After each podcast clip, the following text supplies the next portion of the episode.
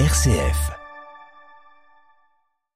RCF vous présente son calendrier de l'Avent, Aventure de Noël. Aujourd'hui, nous allons ouvrir la porte numéro 19.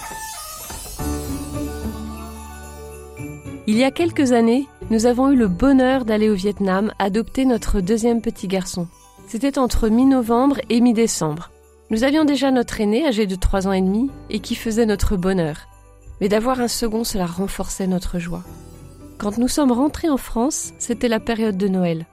Le premier cadeau reçu, alors que nous venions quelques heures auparavant d'atterrir à Roissy, fut l'accueil dans notre paroisse ce dimanche.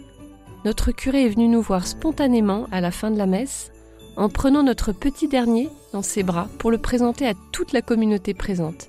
Quelle émotion pour nous.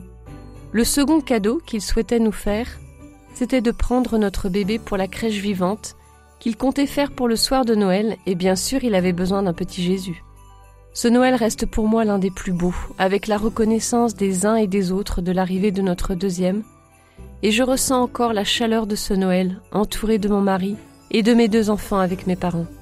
Quel émerveillement de voir notre aîné se réjouir et s'exciter devant ses cadeaux, et de voir notre petit bébé de six mois découvrir ses premiers petits cubes en tissu, chiffonner le papier cadeau sous les lumières et les décorations de la crèche et du sapin.